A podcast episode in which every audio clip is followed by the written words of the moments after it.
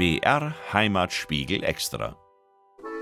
Und siehe, der Stern, den sie im Aufgehen gesehen hatten, zog vor ihnen her, bis er ankam und stehen blieb über dem Ort, wo das Kind war. Als sie aber den Stern erblickten, hatten sie eine überaus große Freude. Sie traten in das Haus ein und schauten das Kind mit seiner Mutter Maria, fielen nieder und huldigten ihm. Dann öffneten sie ihre Schätze und brachten ihm Geschenke dar: Gold, Weihrauch und Myrrhe.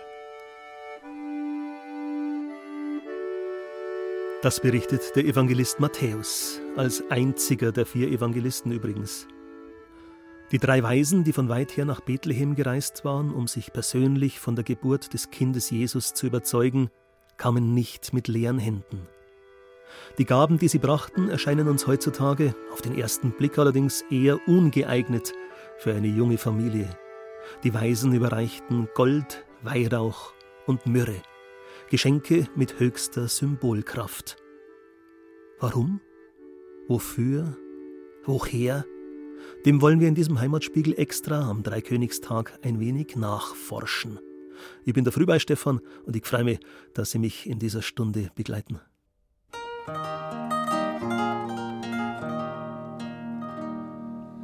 Am Himmel da zeigt sich ein helllichter Stern. Die heiligen drei König, die suchen den Herrn. Sie suchen des Kindl in Windeln und Stroh und die heiligen drei König sind froh.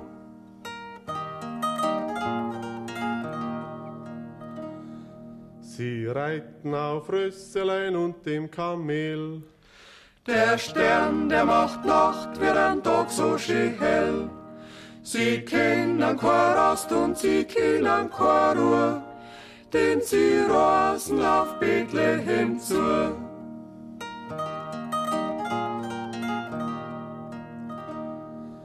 Der Stern, der bleibt stehen und sie steigen gleich vom Pferd. Gehen ein in Stall und fallen nieder auf Erd. Sie grüßen des Kindl in Windeln und Stroh und die heiligen drei König sind froh.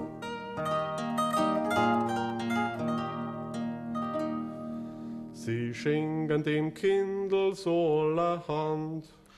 Gold, Weihrauch und Myrrhen vom fernen Land. Der Kasper, der Melcher, der Balthasar wünschen euch alle ein rechter Kurzjahr.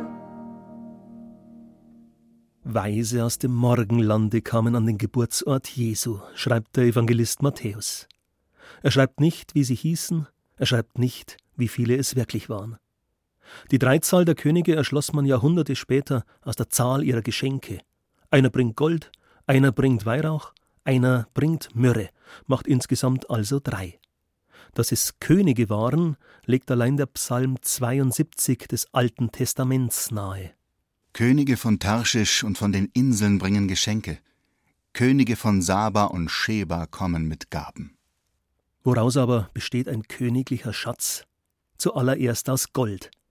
Ob der Schatz von Tutanchamun oder der Schatz des Priamos von Troja, ob das sagenhafte Gold der Inkas oder die Reichtümer des König Krösus von Lydien, Gold war und ist das Metall der Könige. Also auch das rechte Geschenk von Königen für einen neugeborenen König. Weit mehr als nur ein Wertgegenstand, sagt der Neu-Ulmer Goldschmiedemeister Wolf Peter Schwarz. Die Margarete im Faust, die hat es ganz schön gesagt, zum Golde drängt, am Golde hängt doch alles. Gold ist die Wärme, die Sonne, der Mythos. Gold ist ein Symbol für Macht und Pracht und Herrlichkeit. Das ist im positiven Sinn gemeint, eine Verherrlichung. Nehmen Sie bewusst zum ersten Mal Gold in die Hand, geben Sie einem Kind nur mal eine Goldmünze und es spürt das Gewicht und es sieht die Wärme und es wird ehrfürchtig sein. Es wird nicht so locker damit rumschmeißen. Gold hat Würde, ohne Zweifel. Das Alte Testament berichtet vom sagenhaften Goldland Ophir, aus dem bereits König Salomon Gold erhalten haben soll. Auf Landkarten ist Ophir allerdings nicht zu finden. Leider. Forscher vermuten es in Abessinien oder Vorderasien, möglicherweise auch in Nubien, dem Goldland der alten Ägypter. Wer Gold besaß, besaß Macht. Gold künstlich herzustellen war ein beliebtes Spiel von Alchemisten vergangener Zeiten. Heraus kam dabei unter anderem das Porzellan, Gold jedoch nie. Und so wurde vorhandenes Gold immer wieder eingeschmolzen und zu neuen Schätzen für neue Herrscher verarbeitet. 75 Prozent des Goldes, das wir in die Hand nehmen heute, kommt nicht frisch aus der Erde, sondern ist recycelt. Das war mal was. Das ist wieder eingeschmolzen. Also wir wissen nicht, ob wir ein Stückchen ägyptisches Gold in der Hand haben. Wir wissen es nicht, ob wir das irgendein Gold in der Hand haben, mit dem mal in Rom bestochen worden ist. Schatz der Skythen, Gott sei Dank erst sehr, sehr spät gefunden, sonst gäbe es den Schatz nicht. Der wäre schon längst eingeschmolzen. Das ist ja die Tragödie im Gold und die Geschichte. ja. In diesem Licht besehen bekommt jedes goldene Schmuckstück neben seiner individuellen Schönheit eine weitere Dimension. Vielleicht enthält es ja eine Spur vom Gold der Gaben der Könige. Guten Morgen am Dreikönigstag, an dem wir in diesem Heimatspiegel extra an den noblen Besuch im Stall von Bethlehem erinnern. Da kamen bei der heiligen Familie ziemlich eigenartige Herren vorbei und machten ihre Aufwartung. In unseren Krippeln sind sie edelst gewandet, manchmal haben sie Elefanten, Rösser und Dromedare mit dabei, und wir dürfen getrost davon ausgehen, dass sie der heiligen Familie auch ein Körperl voll Datteln, ein paar Krüge Stutenmilch und ein Sackel Buchweizenmehl überreicht haben. Solche Banalitäten werden aber von Geschichtsschreibern üblicherweise nicht festgehalten, die offiziellen Gaben der Könige dagegen sehr wohl Gold, Weihrauch und Myrrhe. Weihrauch ist das Harz des Weihrauchbaums. Es wird zu kleinen Stücken gemahlen und auf glimmenden Kohlen verbrannt. Der aromatisch duftende Rauch, der dann aufsteigt, ehrt Könige und Götter seit Tausenden von Jahren. In den Tempeln fast aller Religionen der antiken Welt galt Weihrauch als besonders wertvolle Opfergabe.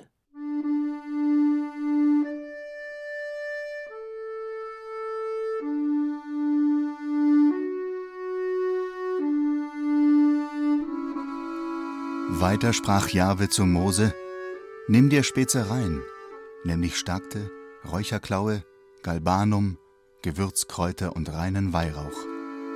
Alles zu gleichen Teilen. Und bereite daraus Räucherwerk, eine würzige Mischung, wie sie der Salbenmischer herstellt, mit Salz vermengt, rein, zu heiligem Gebrauch. Zerstoße einen Teil davon ganz fein und lege davon etwas vor das Zeugnis im Offenbarungszelt wo ich dir begegnen werde. Als hochheilig soll es euch gelten. Der Weihrauchbaum wächst in Indien, in Arabien und am Horn von Afrika. Der harzspendende Baum erreicht Höhen von anderthalb bis acht Meter. Für die Ernte werden Schnitte in der Baumrinde angebracht. Das Harz quillt heraus, erstarrt und wird gesammelt. Die Ausbeute pro Baum hängt von Alter, Größe und Zustand des Baumes ab und liegt zwischen 3 und 10 Kilogramm. Für die Zeit der Geburt Christi schätzen Experten allein den Weihrauchbedarf des römischen Reichs auf 1500 Tonnen, die Hälfte der Gesamtjahresproduktion. Kein Wunder, dass die Römer das Herkunftsgebiet des begehrten Rohstoffs als Arabia Felix bezeichneten, als glückliches Arabien. Die Weihrauchstraße von Südarabien aus dem Bereich des heutigen Oman herauf zum Mittelmeer ist eine der ältesten Handelsstraßen der Welt. Alle diese Bäume, die dieses Weihrauchharz aussondern, heißen auch Weihrauchbäume, sind aber nicht alle gleich angesiedelt, also am selben Ort. Und durch die unterschiedliche Herkunft, durch das Klima, den Boden, auf dem sie wachsen, ja, da hat dann jeder Weihrauch so eine besondere Spezialität. Einer ist mehr frisch, einer kräftig, einer herb, einer mehr zurückhaltend. Und das allein unterscheidet schon den puren Weihrauch, geschweige denn die ganzen Kirchenweihrauchmischungen, von denen wahrscheinlich nur die Pfarrer, wenn sie die Rezepte überhaupt kennen oder noch höhere Institutionen, die genaue Zusammensetzung kennen. Ne? Anne Tandi begegnete mir am Christkindlmarkt im Innenhof der Münchner Residenz. Sie verkaufte dort Weihrauch und Dutzende anderer Kräuter und Zutaten für Räucherwerk aller Art. Sie sagt, der Weihrauch, den wir heute kennen, ist mit dem Weihrauch vor 2000 Jahren identisch. Das Produkt selber ist unverändert geblieben, solange man auch die Bäume mit der gleichen Sorgfalt behandelt und erntet. Das heißt, vielfach wird heute ein bisschen Raubbau getrieben, dadurch, dass die Bäume nicht nur zu bestimmten Zeiten angeritzt werden, dadurch, dass man auch das zuerst ausfließende, nicht so hochwertige Harz ähm, ja, teuer verkauft. Das Produkt selber ist aber unverändert geblieben, solange man die Bäume so wachsen lässt, wie sie wollen. Weil sie widerstreben ja auch dem, dass man sie in Plantagen anpflanzt. Ja, es ist rein technisch machbar, aber sie geben da nicht das ursprüngliche Harz. Die Qualität ist anders. Ja, so als bestehen sie darauf, da wo wir wachsen, da gibt es den besten Weihrauch. Und wenn ihr den haben wollt, lasst uns in Ruhe. Und vielleicht haben sie deswegen auch so lange überlebt, weil sich doch Qualität letztendlich immer wieder durchsetzt, auch in der Natur. Wenn Sie also heute daheim vielleicht noch ein paar Körner Weihrauch verglimmen lassen, dann können Sie erahnen, wie es nach dem Besuch der weisen Sterndeuter im Stall von Bethlehem auf einmal gerochen hat. Nein, geduftet, muss man sagen. Weihrauchhändler wie Schreibmeier in München, einer der Marktführer für Kirchenbedarf, verkaufen pro Jahr eine halbe Tonne Weihrauch diverser Arten und Sorten, an Pfarrämter ebenso wie an Privatpersonen. Ein besonderer Renner, sagt Geschäftsführer Andreas Püttmann, sei zurzeit der sogenannte Rosenweihrauch, den Mönche am griechischen Berg Athos herstellen.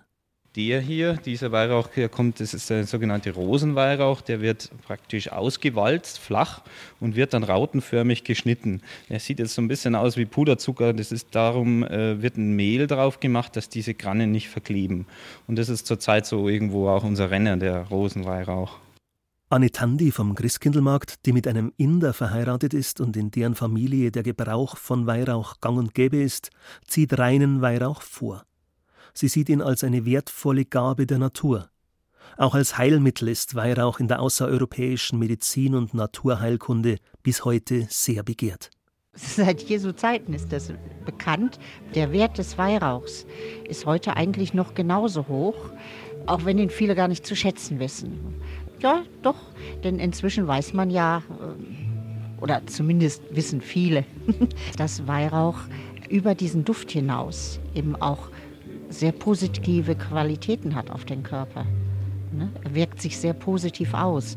Das Einatmen des Weihrauchs, also nicht in den Massen, wie sie viele von der Kirche verschreckt werden, sondern in Spuren daheim verräuchert, wirkt sich sehr positiv auf die Atemorgane aus, stimuliert das Immunsystem des Körpers ja, und sorgt ganz allgemein für körperliches und sogar geistiges Wohlbefinden. Das ist in vielen Kulturen seit Jahrtausenden bekannt und im Westen, ja, da braucht es halt mal wieder wissenschaftliche Untersuchungen, damit man es glaubt. Jahrtausende alte Erfahrungen zählen da nicht so viel, was mich immer wieder verblüfft. Manche mögen den Duft des Weihrauchs trotzdem nicht und scheuen den Kirchenbesuch an Feiertagen wie dem heutigen. Was mich nicht wundert, wenn ich mich an meine Ministrantenzeit erinnere. Da haben wir Buben sehr viel Wert darauf gelegt, dass das Weihrauchfassel so stark dampfte, dass wenigstens eine oder zwei empfindsame Naturen die Kirche in Richtung frischer Luft verlassen mussten. Nur dann war der Festgottesdienst auch für uns gelungen. Wie macht man's richtig, Frau Tandi? Wenn Sie mit Kohle räuchern und legen Ihren Weihrauch zu früh auf die Kohle dann qualmt es fürchterlich und riecht äußerst unangenehm. Wenn Sie es auf gute alte Art verglimmen lassen, das heißt Ruhe und Geduld bewahren, bis die Kohle so weit durchgeglüht ist, dass sie mit einer dicken Schicht Asche überzogen ist und dann in kleinen Spuren ihren Weihrauch da drauf geben, möglichst fein zermörsert, um wirklich jede Fluse zu nutzen. Dann verglimmt er setzt sein Aroma frei, setzt die Wirkstoffe frei und qualmt nicht, sondern raucht gerade ein bisschen mehr wie ein Räucherstäbchen, ein gutes. Wenn Sie übrigens heute oder in den kommenden Tagen einmal einen Blick in ein Gripperl werfen und sich die heiligen drei Könige genauer anschauen, dann wissen Sie sofort, welcher von den dreien den Weihrauch bringt. Der nämlich, der in den Händen ein kleines Schiff artiges Gefäß hält. Das Weihrauchschifferl.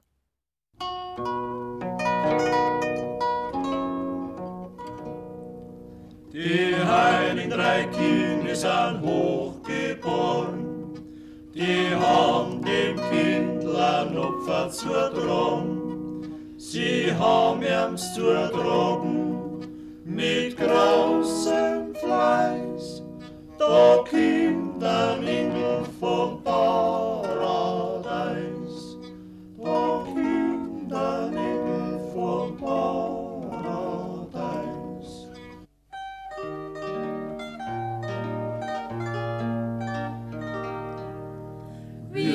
Heiligen drei König, wir kommen von fern. Es hat uns geweiset ein glänzender Stern. Wir suchen den König, der hier ist geboren. Wir müssen ihn finden, wir haben's uns geschworen.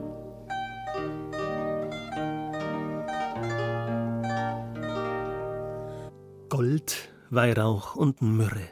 Die Gaben der Gäste, an deren Erscheinen im Stall von Bethlehem wir am heutigen Dreikönigstag erinnern. Das eigenartigste Mitbringsel ist für mich die Myrrhe. Und wer seinem Zahnweh nicht schon einmal mit Myrrentinktur zu Leibe gerückt ist, hat vielleicht noch niemals Kontakt mit diesem Stoff gehabt. Dass das mit den Zähnen funktioniert, wussten die Sumerer übrigens schon vor 5000 Jahren. Myrrhe ist wie Weihrauch ein Harz, diesmal vom Myrrenstrauch, der in denselben Gegenden wächst wie der Weihrauchbaum. Das Harz schmeckt bitter, sein Name sagt es schon. Murr heißt bitter im Semitischen. Im Alten Testament finden wir ein Rezept für Salböl.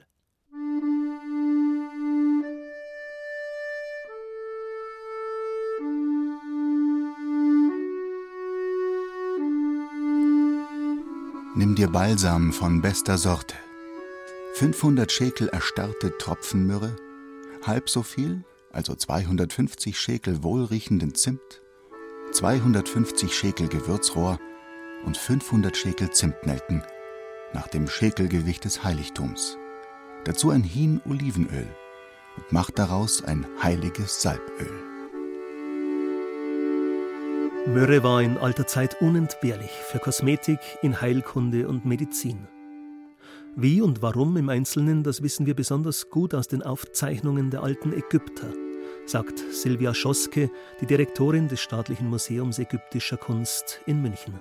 Da wissen wir Bescheid darüber, weil es medizinische Papyri gibt, die Rezepte auflisten. Also tu das und das oder mische das und das zusammen. Und da taucht eben diese Myrrhe auch auf. Die äußerliche Anwendung in der Wundbehandlung, also auch eine desinfizierende Wirkung. Dann eingenommen soll es helfen gegen Nierenleiden, gegen Durchfall und Husten. Man hat Zäpfchen auch aus diesem Harz hergestellt, die zum Beispiel die Geburt beschleunigen sollten. Und später in der koptischen Medizin taucht dann Myrrhe auch noch auf in der Behandlung von Augenleiden. Also auch wieder etwas äußerlich Desinfizierendes. Also das ist schon ein ganz gewaltiger Bereich.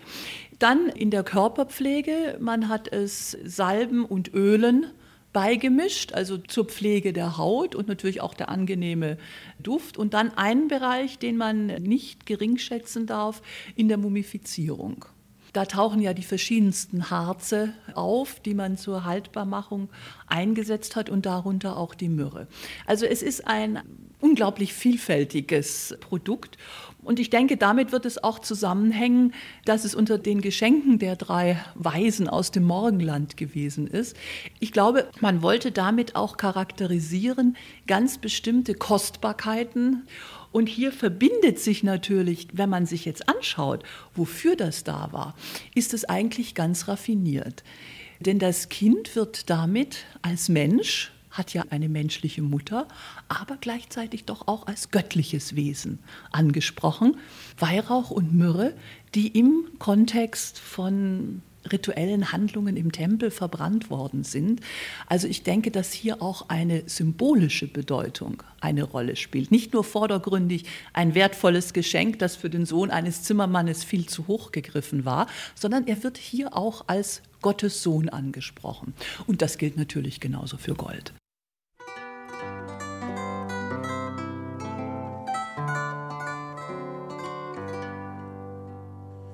Es ziehen aus weiter Ferne drei Könige einher.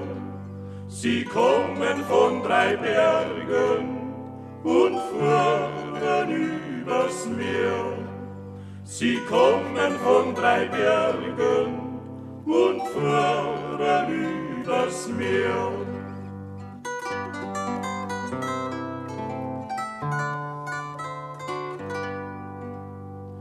Sie bringen viel Geschenke, an mir ein Weihrauch Gold. Wem wollen Sie das geben? Wem sind Sie denn so hold? Wem wollen Sie das geben? Wem sind Sie denn so hold?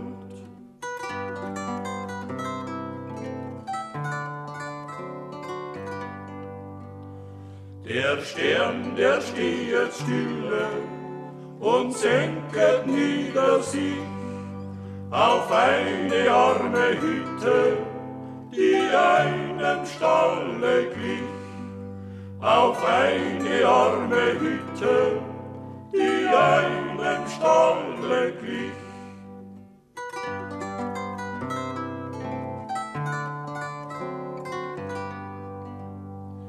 Ein Kind so wunderlich und fein, das schönste Kind auf Erden, im goldenen Himmelschein. Das schönste Kind auf Erden, im goldenen Himmelschein. So, Dalla, wenn bei Ihnen daheim heute auch noch aus weiter Ferne drei Könige einherziehen sollten, dann hätte ich eine Bitte. Und zwar die Bitte um eine freundliche Aufnahme und auch um den einen oder anderen Geldschein für die Kinder, die mit viel Fleiß und Idealismus und oft trotz kalter Finger und Zähern Spenden sammeln. Und sollte sich irgendwo bei Ihnen noch eine doofe Schokolade finden, dann dürfte einer der heiligen Herren sicher irgendwo in seinen Gewändern auch eine Tragtasche haben. Es steht ja nirgendwo geschrieben, dass man den heiligen drei Königen nicht auch eine Gabe überreichen darf. Und jetzt bedanke ich mich fürs Zuhören und wünsche Ihnen einen recht einen schönen Feiertag. Der Frühbei Stefan sagt, für Gott.